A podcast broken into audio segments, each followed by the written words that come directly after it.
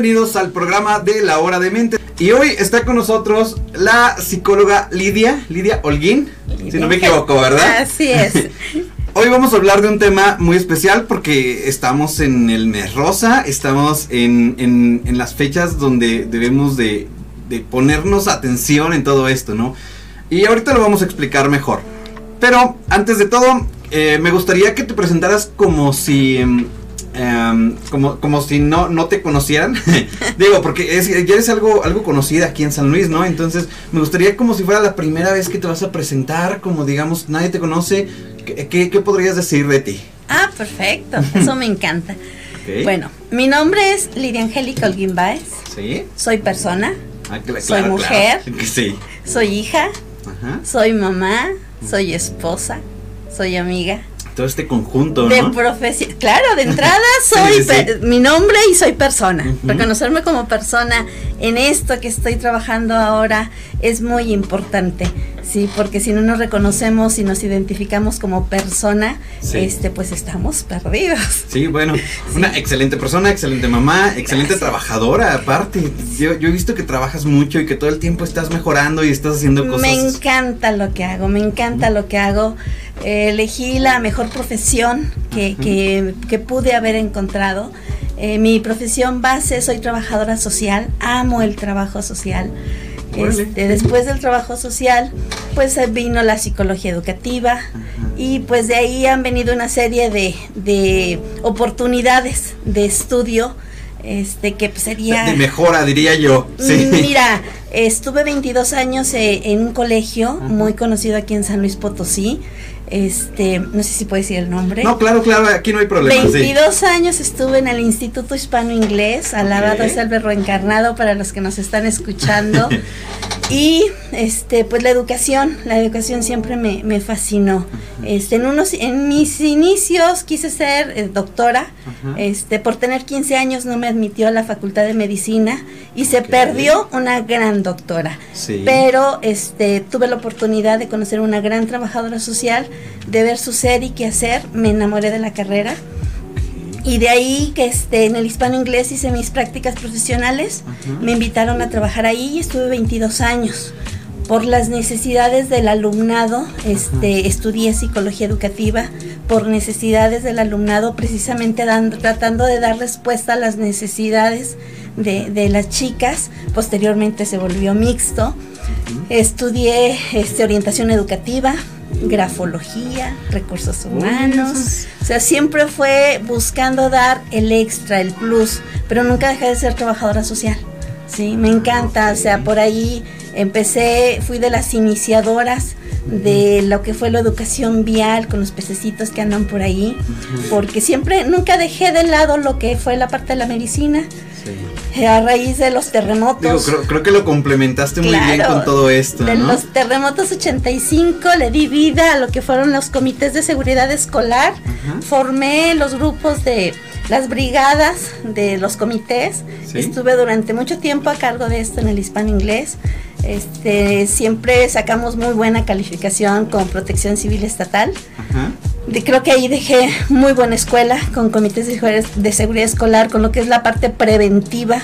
Ah, este y pues bueno ahí me relacioné con Cruz Roja me relacioné con varias este, instituciones de, de seguridad eh, y pues bueno, de ahí la, la, la, inquietud de siempre estar, estarme actualizando. Sí, sí sobre, Pero, sobre, todo por eso, porque das ese servicio integral. Pues es que trabajo con la persona, Ajá. entonces este tengo que evolucionar con el mundo de hoy. Sí. sí este, de por hecho, ahí. es lo que todo, todo personal enfocado a la salud debería de tener, ¿no? Enfocarte realmente a la persona y, y no en, en, otras cosas o en la institución o algo así, sino la persona es la que está pidiendo ayuda, por lo tanto hay que ayudarlo de forma integral. Sí, por aquí tratar de quitar la parte asistencial para rescatar a la persona precisamente, sí, porque si nada más este, damos la parte asistencial y le resolvemos la situación, no es mi estilo, pobretear a la persona este, o, o acobijarla, soy muy apapachona, pero soy demasiado directa, este, no puedo consentirte, tengo que rescatar a la persona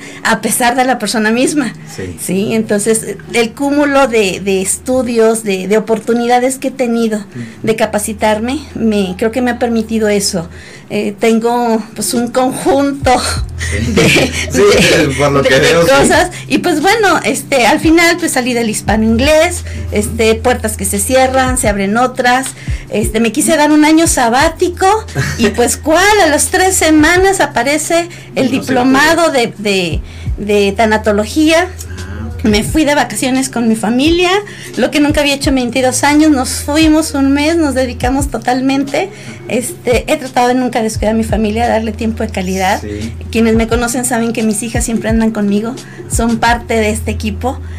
O sea, a este, pesar de todo esto, no, no descuidas ninguna área de tu vida. Eh, la principal es mi familia. Sí, claro. definitivamente. Desde donde surge todo esto. y yo creo que hasta la motivación para Tengo dos hijas, una de 17 años, otra de 13, y mi esposo, que definitivamente sin el apoyo, sin su tolerancia a, la mujer que eligió, este, esto no sería posible, definitivamente. Cuando le es posible, está con nosotras, este, cuando no, pues por lo menos sí me, da el espacio y me apoya.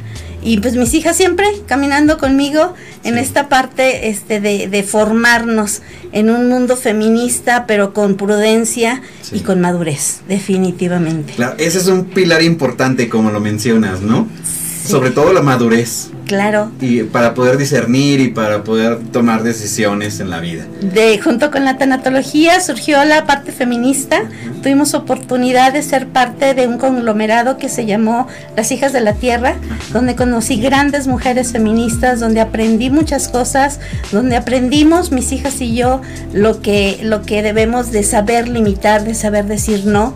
Eso nos ayudó definitivamente a, madurar y a tener una parte del feminismo este maduro, congruente y respetando las ideas de, mis demás compañeros definitivo.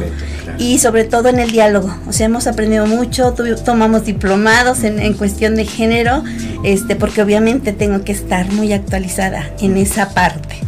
Este, y pues bueno, la tanatología llegó a mi vida, este, siempre fue ayudar a la gente, sin saber que eso era tanatología, pues bueno, este, pude estudiar el diplomado, posteriormente el seminario de acompañamiento.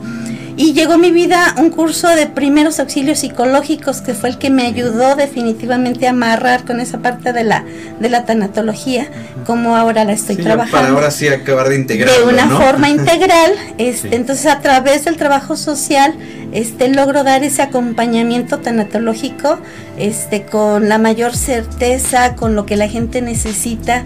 E insisto este si quieren pobretearse no vengan conmigo. Si quieren salir adelante y manejar su proceso de duelo bienvenidos te acompaño y cuando haya que soltarte adelante. Te vas a dar cuenta de la transformación de esa metamorfosis como persona que debemos tener parafraseando la metamorfosis de la mariposa.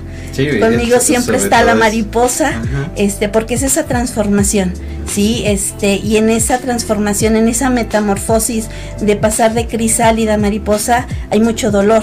Y en ese proceso de duelo es donde te acompaño como tanatóloga, este, no te dejo solo, te doy las herramientas necesarias individualizando a la persona, definitivamente. Personalizándolo y enfocándose. Claro, rescatando. Fíjate que he, aprendido algunas palabras que de repente la gente cuando doy mis pláticas les digo, vamos a despresurizar. despresurizar es sacar. Sí. vamos a desaprender. Porque hemos aprendido tanto a contenernos que nadie nos enseña lo importante lo sabemos los que trabajamos con cuestión de salud, este que todo es hacia adentro, hacia adentro y nuestra caja de la vida, que es un hermoso regalo, está lleno de emociones contenidas. Entonces, les ayudo a desaprender toda esa parte para que despresuricen, para que realmente eliminen y en su bote de basura emocional tirar lo que no nos sirve y transformarnos, transformarnos y darnos la oportunidad de vivir. Porque lo único seguro que tenemos en esta vida son dos cosas nacer y morir. La parte del medio se llama vida, ¿sí? Cuando nos dicen el sándwich, ay, pobrecito eres el sándwich. No, espérate. ¿Qué es el sándwich? Dos tapas. Lo del medio es lo que es el sándwich. Entonces, vamos a cambiar esa visión de la vida. En lugar de que te sientas el sándwich, el ay, pobrecito, sin ti no hay sándwich. Entonces, revalórate deconstrúyete y vamos a, tomar todas esas vivencias, vamos a cerrar esos famosos círculos que también se hablan, pero cerrarlos en serio, ¿sí? perdonándonos y perdonando al otro y soltando lo que no me sirve, se llama, se llama bote de basura emocional. Pero bueno, antes de, de comenzar ya con el tema, ¿dónde te podemos encontrar? bueno, este en las mañanas afortunadamente tuve la oportunidad, este hace un año me invitaron a colaborar en la en el proyecto DIF municipal. Este, por ahí la doctora Adriana Urbina eh, creyó este, que podía apoyarla en ese proyecto. Entonces actualmente estoy en las mañanas apoyando en el DIF municipal a través de la coordinación de psicología y prevención. Se abrió hace tres meses eh, el área de, tanatología. Entonces en las mañanas estamos ahí trabajando muy duro, ofreciendo dos pláticas abiertas al público cada mes. Se accesan a través de Facebook. Este, y pues bueno, ya empezamos con la atención tanatológica individual también ahí a través del sistema municipal DIF. Y pues en las tardes, este, pues tengo mi consulta privada, este, puedo ir a donde estén, porque pues cuando están en ah, un proceso... También se puede. No dejo de ser trabajadora social. la visita domiciliaria es importante. Cuando están atorados en alguna de las fases de, del duelo, en alguna de, las fases de lo que es eh, lo normal de un proceso de duelo, este, a veces no quieren salir de casa o están en hospital, dependiendo. Entonces, este, voy hasta donde está la necesidad. Y después lo saco para eh, acompañarlos andando, haciendo camino.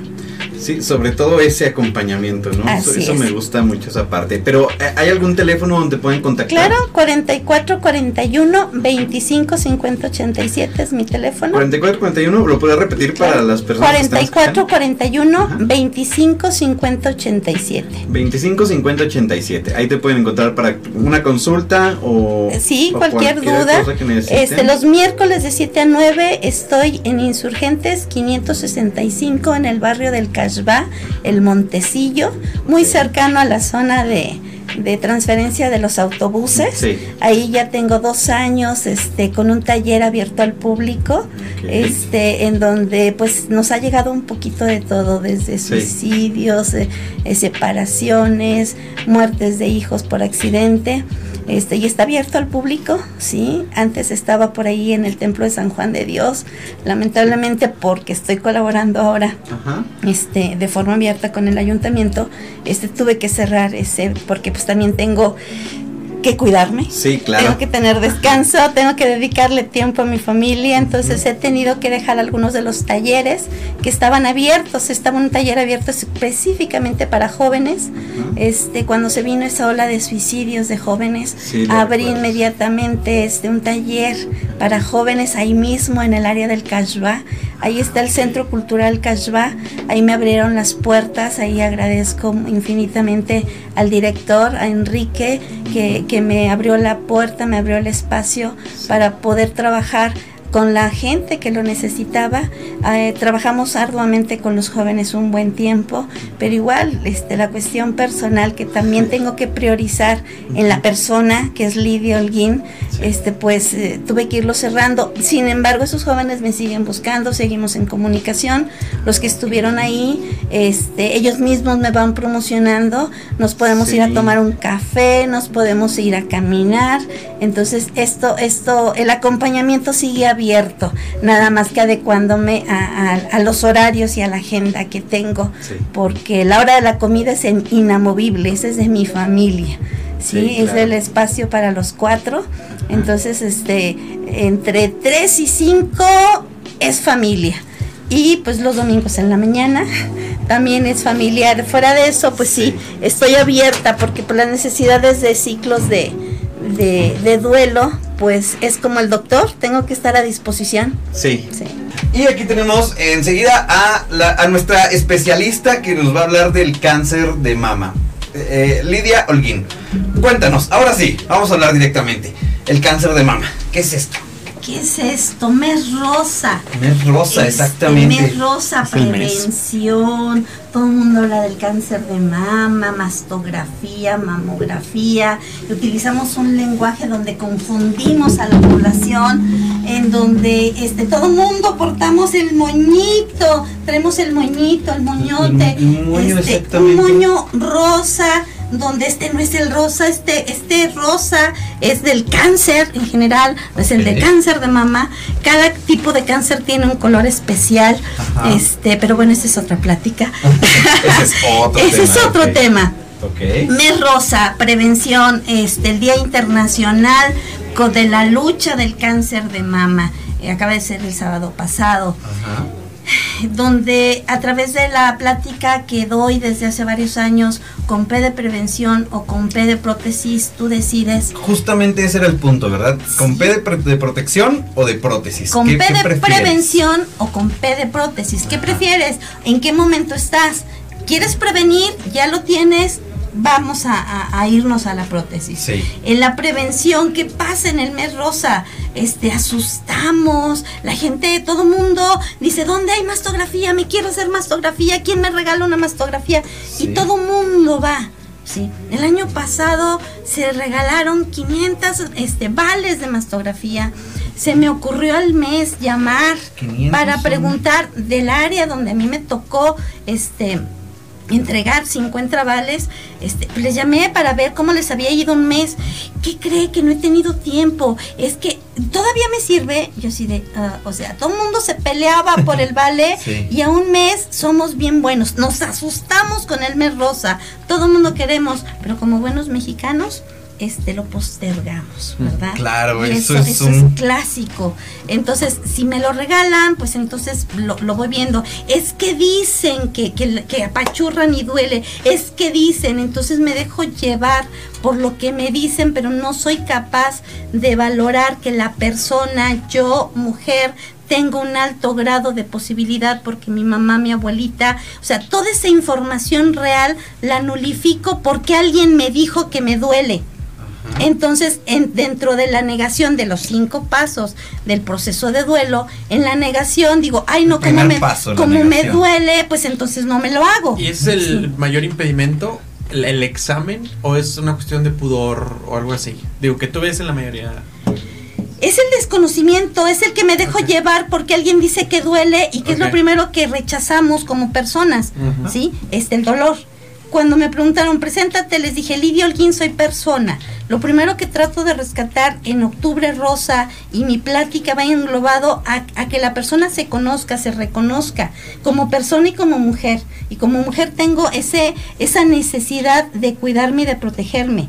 Sí. Pero nadie me ha enseñado, no hay una materia en kinder, primaria, secundaria, etcétera, etcétera, donde hable lo importante de la persona Sí, claro. y que la persona se debe de cuidar, se debe de cuidar 24 horas al día, 7 días a la semana, 365 días del año. El próximo año es Está. 366. Nadie te lo enseña. Sí. Postergamos a la persona.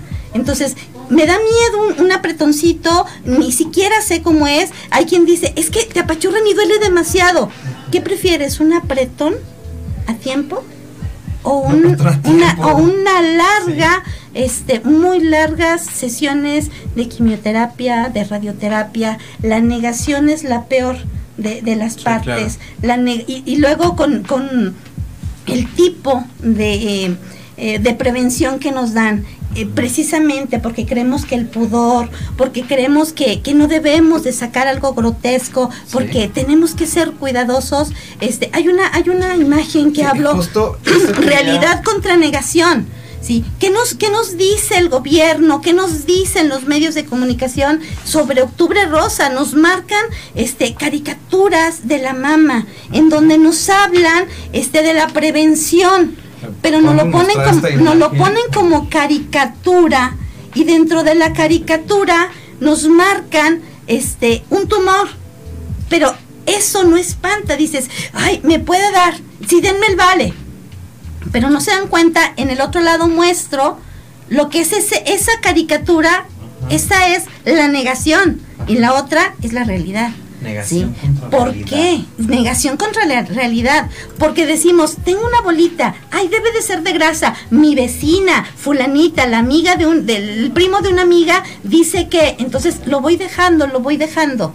Sí, ese es el gran mal que tenemos como personas. Postergamos nuestra seguridad, postergamos. Como no quiero saber, como me da miedo saber que es el segundo, la segunda fase del proceso de duelo. Sí. Sí, de la negación paso a me da miedo. Ajá. Y si me dicen, no, mejor me espero. ¿A qué te esperas? No sé, me espero. Sí, Ah, no quiero saber. solo, ¿no? A Sí, que- o sea, que dentro de la negación se junta el otro. A lo mejor se equivoca, a lo mejor se me quita. ¿Y que estoy perdiendo el tiempo?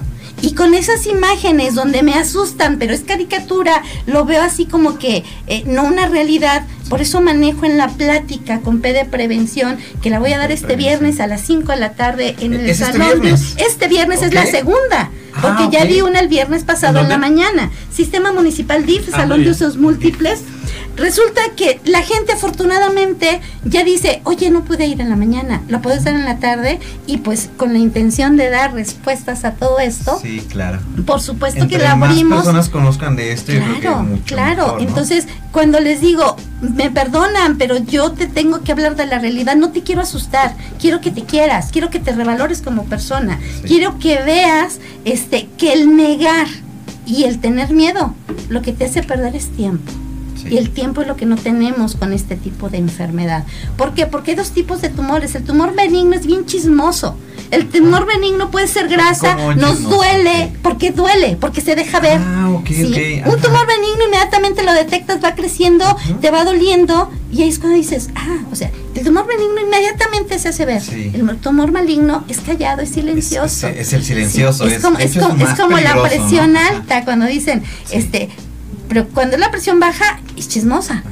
Te desmayas, que la coca y demás. Cualquier Pero, cosa. ¿qué pasa cuando es la presión alta? Es, es silenciosa. Sí, igual el tumor maligno. Por eso lo vamos postergando. Sí. Y cuando llegan a servicio médico, llegan, tú puedes decir, ¿cómo van a llegar en esto? A veces llegan peor, por ahí viene una imagen que todavía es peor de cuando llegan. ¿Por qué? Porque dentro de la negación, dentro de la negación que tenemos, todavía, que este, no se alcanzó a ver. ¿Nos, nos- podrías, eh, antes de, de- para, para mostrar esta imagen, de- nos podrías decir, es este viernes, ¿a qué hora va a A ser? las 5 de, la tarde, Jicotencal 1650. Ajá, Es abierto al público. en Jicotencal. Es, Jicotencal. Ahí estamos, ahí se va a hablar de esto, hablar de esta realidad contra la negación. Entonces, postergamos, tenemos miedo, eh, me, da me da temor, es que me dicen que fue doloroso, pero llegan en ese estado cuando ya es una fase 3, cuando ya este a lo mejor estaba encapsulado y se abrió, de verdad dejamos, dejamos pasar el tiempo, porque siempre tenemos tiempo para los demás, pero no para nosotras. La mujer siempre dejamos, tenemos una tolerancia al dolor y siempre estamos poniendo las necesidades de los otros encima de la de, nos- de la de la mujer, este, que lo dejamos para el final. Aquí cosa contraria al cáncer de, de, de mama del hombre, que también existe. O sea, justo también de eso quería hablar, porque aquí dice que entre el 10 y el 15% de los casos de cáncer de mama en México son por herencia. Entonces, eh, esto es eh, eh, también para hombres y para mujeres. Claro, cuando en mi plática llega un hombre, automáticamente y meto dos temas más. Cáncer de mama en el hombre, que sí lo refiero, y empiezo a hablar del cáncer de testículo. Porque cada que visito ahorita una sala de quimioterapia, que normalmente están entre 35 y 50, hay uno o dos varones entre 20 y 30 años con cáncer de testículo fase 2 o 3, que se está incrementando Entonces, y lamentablemente todavía no hay un también. día Claro, como estadísticamente todavía no es preocupante, pues todavía no hay un día de, inter- de internacional de la lucha contra el cáncer de testículo. Sí, Pero como tanatóloga lo asumo. Escuchamos eso, ¿no? Como el cáncer de mama y creemos que es exclusivo solamente de mujeres. No, por supuesto que no. Por cada 100 casos de mujeres, ahorita ya hay uno de hombre. ¿Cuál es la Por cada diferencia? 100 es uno de hombre. ¿Cuál es la diferencia? Que la mujer llega en estadios ya arriba de en donde ya la posibilidad de vida o de una sobrevida bien este, ya, ya, es, ya es muy baja porque dejamos pasar el tiempo. Y en el hombre es todo lo contrario. Cuando el hombre llega cansado de su este, el trabajo sudoroso, ¿qué es lo primero que hacen, chicos? Se quitan. Una cerveza.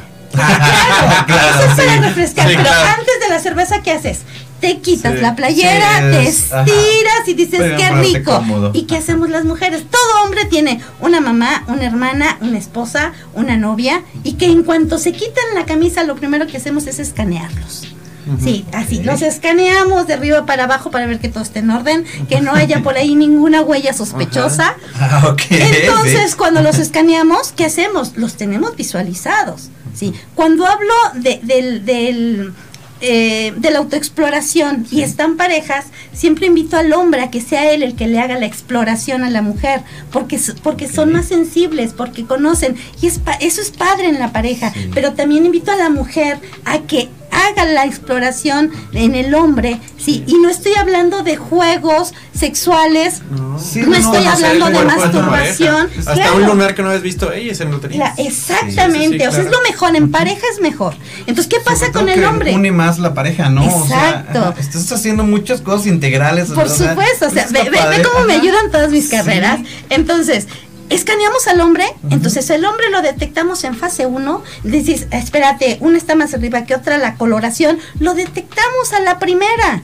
Pero como somos buenas mujeres protectoras en un país de matriarcado, ¿qué hacemos? Lo llevamos al médico. La mujer dice, después, después, después, ay no, agarramos al hombre, lo llevamos aunque esté con el doctor Simi y en cuanto nos dice, aquí puede haber algo raro, ah, vámonos a la seguridad social. Detectan el tumor, dicen radioterapia y dicen, tiene que venir bien comido, tiene que venir bien hidratado, se tiene que tomar sus medicinas en orden. La mujer se va sin desayunar. Sí. Pocas llevan algo para estarse hidratando con, con fruta y demás. ¿Por qué? Porque me he encontrado cada historia en las salas de quimioterapias, mujeres que dicen, es que me tienen que poner rápido la quimio porque tengo que regresar a hacer la comida para mi esposo y su pareja. ¿Cómo que para su pareja? Ah, es que como yo ya no le sirvo, como yo ya estoy mutilada, yo como mujer ya no le sirvo, pues entonces él tiene una mujer que sí le sirva. Pero él me quiere mucho porque me sigue dando la seguridad social. O sea, hay cada historia detrás de una quimio que aparte del proceso de duelo es tremendo. Bueno, entonces la mujer normalmente va sin desayunar, lleva algo de fruta, por eso la mujer tiene más efectos colaterales, porque no se hidrató antes. La mujer hidrató muy bien a su hombre. sí, claro. Entonces el hombre sale muy rápido. El hombre lo supera porque está en estadio 1, porque normalmente está encapsulado, no le quitan, no hay, ahí no hay, no hay una mama como en, la mujer. Es una abertura, lo quitan y ya. En la mujer es una mastectomía radical, te quitan todo. Es, es, es, es, es una forma este, de mutilación en donde te quitan la autoestima, pero aparte de la autoestima, te quitan la seguridad y eso de sentirte que ya no vales. Sobre todo porque, como lo hablábamos en, el programa pasado, estábamos hablando de que también la ansiedad, el miedo y todo esto pueden hacer que tal vez tenga algunas complicaciones. No tanto como en las células que, que están mal, sino a nivel social y a nivel global, todo esto te puede llevar a otra de, otra de las críticas que le hago al Octubre Rosa, pero durante todo el año, es que el oncólogo se dedica a lo suyo, por supuesto, la enfermera lo que debe de ser, pero la parte emocional lo dejamos para después. La parte emocional y el cuidado paliativo deben de ir de la mano nos damos cuenta hasta que ya están deprimidos, hasta que no está funcionando la quimioterapia y dices, está deprimido, hay que mandarlo con el psicólogo, pero ya es tres, cuatro meses, en donde la actitud, una actitud positiva, una actitud con resiliencia, ¿qué va a ser? Que funcione mucho mejor la quimioterapia o el tipo de, tratamiento que te estén dando. Pero si traes toda esa carga emocional de sentirte mutilada, de que te están llevando a otra persona para que la atiendas porque tú ya no me sirves, imagínate cómo vas a estar. Entonces la parte emocional tiene que ir junto con el diagnóstico, pero nadie, ninguna este, institución de seguridad social lo está haciendo. Y lo peor, el paciente y el cuidador primario al desconocerlo no lo pide. Entonces, estas pláticas que se están dando, que yo estoy ofertando, es precisamente tratando de al rescatar la persona te des cuenta que junto o inclusive un poco antes de iniciar este, la quimioterapia, es la parte emocional. Porque si tú vas bien, si tú despresurizas, si tú eres capaz de decir, tengo miedo, pero aquí nos dice, no lo digas, que tienes miedo. Este, ten confianza en Dios, ten confianza en un ser superior. Sí, sí, ten confianza, pero saca tu miedo. Porque miedo contenido, pues, entonces es algo que estás metiendo esa caja de tu vida que no te está dejando este, funcionar y que el tratamiento realmente funcione. Entonces la parte emocional es importante junto con esto, con esta información. Y la parte emocional es la que no tocamos. Llora, grita, ¿por qué no maldice? ¿Por qué no reclama? ¿Por qué no decir por qué a mí? Pero ser capaz de despresurizar. Entonces yo ya saqué todo, en lugar de contener, que a lo mejor por eso llegó mi cáncer, porque siempre he contenido, porque siempre me he tragado los corajes, las humillaciones. Este, hay estudios que ya nos marcan cómo la parte de contener, la parte emocional, produce mucho de estos tipos de enfermedades. Dime qué te duele, dime en dónde nació tu enfermedad y te voy a decir cuál es la parte emocional que tenemos atorada, cuál herida del alma cuál herida de la niñez, cuál herida de tu historia de vida es importante. Por eso en la tanatología es importante la persona y que la persona sea capaz de variar y de sacar. De repente sacan historias de cuatro años, de cinco años, dicen, no me acordaba, claro, o sea, lo nublaste, ¿sí? Es la memoria de Dori. ¿Sí? Selecciono lo que no me duele. Entonces, cuando les hablo de eso, yo utilizo mucho, bueno, trabajo los canales de comunicación. Entonces, utilizo mucho videos en donde la gente entiende quién se ha llevado mi queso, Doris, este, el circo de la mariposa, donde sensibilizas y lo importante es decir, saca, no contengas a lo mejor en el sacar ayudamos mucho. Y de repente dicen, oye, tu enfermedad estaba así y se disminuyó porque emocionalmente vaciaste, porque emocionalmente fuiste capaz de abrir tu caja de la vida y de sacar lo que no te sirve. Muchas cosas que no son tuyas, que alguien te dijo y te la creíste. No es tuyo, regrésaselo, ese regalo no lo recibas. Ya lo detectaste, sabes que te lo regreso, muchas gracias. En la caja de mi vida nada más entra lo que yo selecciono, lo que yo quiero. Y, si tengo dos opciones, ser feliz o ser infeliz, pues yo elijo ser feliz. Y si no lo puedes elegir, pues entonces acude con la mejor tanatóloga de San Luis Potosí para que te ayude primero reconocerte como persona y después empezar a quererte. Y, y, ya no hablemos de autoestima baja, hablemos de que si yo me reconozco como persona es el primer paso para ser feliz. Sí, bueno, es el primer paso. Entonces, hablando de cáncer de mama es eso. No veo el problema, veo la solución. Te ayudo a ser resiliente, te ayudo no a, no a encajarte en el problema. Ya lo tenemos, ¿cómo lo vamos a solucionar? ¿Hacia dónde vamos? ¿Sí? Y hablando, queriéndote, y que te apoye la gente a tu alrededor, porque si yo estoy de genio, si estoy mal, pobre cuidador primario. Yo no puedo. De hecho, también hablábamos de eso, de las redes de apoyo. Pero, Mau, creo que debemos ir a checarnos. Esto no es exclusivo de mujeres. No. El cáncer es cáncer. y cualquier persona, ¿verdad? Este, pues digo, es susceptible de tener cualquier tipo de cáncer en cualquier área del cuerpo. Claro el cáncer de mama tiene la particularidad, ¿verdad?, de ser el más frecuente en mujeres y de tener una letalidad muy alta. O sea, no es lo mismo el cáncer de testículo en hombre que se detecta por lo general un poco más a tiempo y que inclusive responde a tratamiento mucho mejor. Sí, o sea, si a mí me da como cáncer de testículo, la llevo 10, 15, 100 veces más fácil de curarme. Es, más fácil en el caso de hombres. Claro, que si a mí, hombre o mujer, me explico, me detectan cáncer de mama. Porque el cáncer de mama como que vuela más rápido. O sea, empieza el cáncer, ¿verdad? Y, la cosa es que se quede ahí donde está. Porque donde empieza a volar, o sea, metástasis que le llamamos, el cáncer de mama vuela muy fácil. ¿Me explico? Entonces, por eso la detección temprana. Todavía en hombres, este, pues la probabilidad juega a tu favor.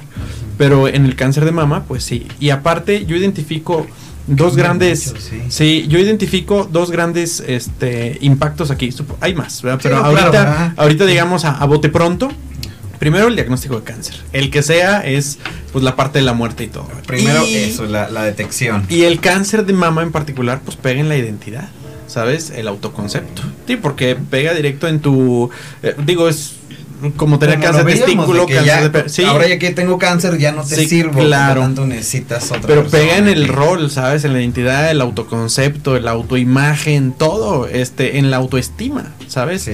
Que no es lo mismo que el cáncer de, no sé, de colon, me explico, que pues digo, pasas por mucho, la letalidad, todo, pero no juega con tu identidad. Ni con ¿Será tu porque rol. es un poco más visible? Eh, yo creo que tiene que ver con las con los genitales, ¿sabes? O bien con lo que Oh, te identifica como sexo género. Aparte, pues las mamás pues son para amamantar, güey, ¿sabes? O sea, tienen una función este pues casi casi que este en ese sentido, ¿sí? Sí. Que no la va a sustituir cualquier otro y aparte es particular de mujeres, ¿verdad? Sí, Entonces, en hombres pues es frecuente, sí, sí es frecuente, pero como no es tan grande en los hombres, pues ahora sí que es mínimo, ¿verdad? El riesgo, ¿verdad? Ha- Había un, un, un psicólogo en Monterrey, Ujú. saludos a Monterrey, el doctor Telles, eh, hablaba de que se podía curar el cáncer a través de hipnosis. ¿Cómo es esto? Digo, no es, no es una, una, una fórmula o algo así. Pero él hablaba de que la mitad era eh, a nivel biológico y la otra mitad era a nivel mental. Digamos como algo del soma, estoy somatizando, por lo tanto, si le quito todo el miedo, la ansiedad y todo esto, voy a hacer que el tratamiento del cáncer funcione como debe de funcionar y vaya y, y suba, ¿no? O sea, como que sea mejor. Por lo tanto, él decía que a través de la hipnosis se podía arreglar todo ese 50% para que el tratamiento funcionara como debería de funcionar. Es, es como lo que mencionabas, ¿no? De, de hay que primero eh, eh, sentirte como persona, aceptarte y entonces ahora sí empezar el tratamiento como Así es. Quitarte todo aquello que te está involucrando al problema y empezar ahora sí a tratar de sanar Así o, es. o a sanar ya por lo tu- por primer paso. el, un gran porcentaje, el 70% de una actitud positiva va a ayudar a, tanto al tratamiento como que eh, sea más manejable la, la enfermedad. Ser siempre positivo y creer Claro. que hay solución y que podemos salir adelante. Creo que esa es la parte más difícil, ¿no? Cre- una vez que ya fue detectado, creo que pensar en que sí se puede ha de ser muy, muy difícil. Me, es, es complicado, no es fácil. Quisiera cambiar en positivo la palabra difícil. Claro, no es sí. fácil, pero podemos. ¿sí? Es la misma palabra, pero con diferente contexto. Y Es- antes de hablar de con P de prevención, una semana antes la plática fue, tengo cáncer y ahora qué sigue. ¿Cómo me enfrento al diagnóstico? ¿Cómo me Sí, enfrento? ¿Cómo me lo dijeron? Y antes de eso hablé de lo que es el proceso de duelo, en donde es importante ir trabajando todo, toda esta parte de lo que es la tanatología, en donde el conocerme, el saber que es- el cáncer no es sinónimo de muerte, por eso es importante en qué fase lo estoy encontrando, lo importante de prevenir, lo importante de la autoexploración, pero una, una, una autoexploración real, no una, te- no una autoexploración como nos lo marca este Octubre Rosa, Sí, donde nos habla nada más de la mama, cuando al hablar de que mucho del cáncer de mama está infiltrado en los ganglios, ¿desde dónde están los ganglios? Entonces los ganglios no nada más están alrededor de la mama. Tú tienes que aprender a hacerte una auto- autoexploración, conociendo tu cuerpo, partiendo de esta zona, porque hasta acá están los ganglios. Por eso cuando te hacen una mastectomía, muchas de las mujeres eh, andan encorvadas porque sienten dolor hasta esta, hasta esta área y te venden unas mallas para ponerte aquí, porque si te jalaron los ganglios, entonces tienes que partir y a conocerte desde esta zona, particularmente abajo de la axila, ¿sí? Es toda esta área, particularmente abajo de la axila, y lo que sí nos marca Octubre Rosa alrededor de la mama, pero no es desde ahí, viene desde acá. Por eso cuando hablamos de que hay ganglios, de que te hacen este lo- el estudio de patología, una biopsia, ahí van marcando hasta dónde. O sea, vamos a, a ganarle la metástasis, vamos a buscarle desde, desde mucho antes y conocer mi cuerpo y desde ahí detectar. No nada más es la mama, va más allá. Por eso es importante conocer la morfología de la mama, los ganglios que son este, muy importantes y los más sensibles al momento de una metástasis. Hay, hay dos cosas. Eh, una, eh, um, hay, ¿existe un duelo siempre que se detecta cáncer? ¿O Sí, no porque siempre? sinónimo, por tradición lo vemos como un sinónimo de muerte. Y aquí, al hablar de duelos, ya estamos trabajando el duelo anticipado. Me estoy muriendo desde antes, inclusive de que me digan cuáles son las opciones de tratamiento. La gente se deprime, la persona se deprime antes de, porque al escuchar cáncer, igual me voy a morir. Y un duelo a la salud. O sea, de tú considerarte fuerte, joven, eh, inmune, ¿sabes? ¡Pum! Es, es un golpe de realidad. Y, y, aunque te vaya bien y sobrevivas, pues es un duelo a lo que eras, ¿verdad? Sí. Y es un enfrentarte ahora entiendo los, sobrevivientes, con sí, claro. que sobrevivientes, pero ya, ya lo entendí. Y, y, punto número dos, antes de que se nos corte el tiempo, porque hemos estado platicando y no nos damos cuenta, pero eh, entonces eh, mencionas que la exploración empieza desde el codo. De, sí, arribita del codo, desde ahí tienes que empezar a conocer todos esos ganglios, ¿por qué? Porque es conocer tu cuerpo.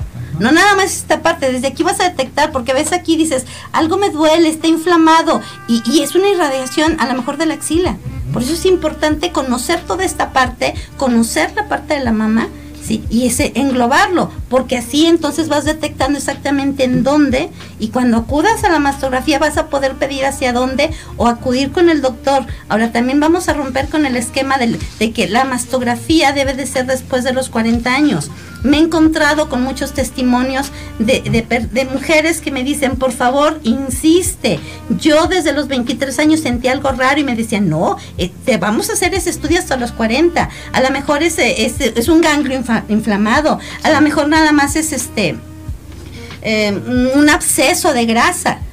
¿Y, ¿Y qué es lo que hacen? Dejan pasar el tiempo, eh, te dan desinflamatorios y no se quita y no se quita. Y como, como comentaba aquí el compañero, aquí es lo importante es el tiempo. ¿Sí? Porque crea una metástasis demasiado rápido y nos come el tiempo. Entonces, si tu mujer sientes que algo no está bien y tienes 20, 25 años, 30, insiste.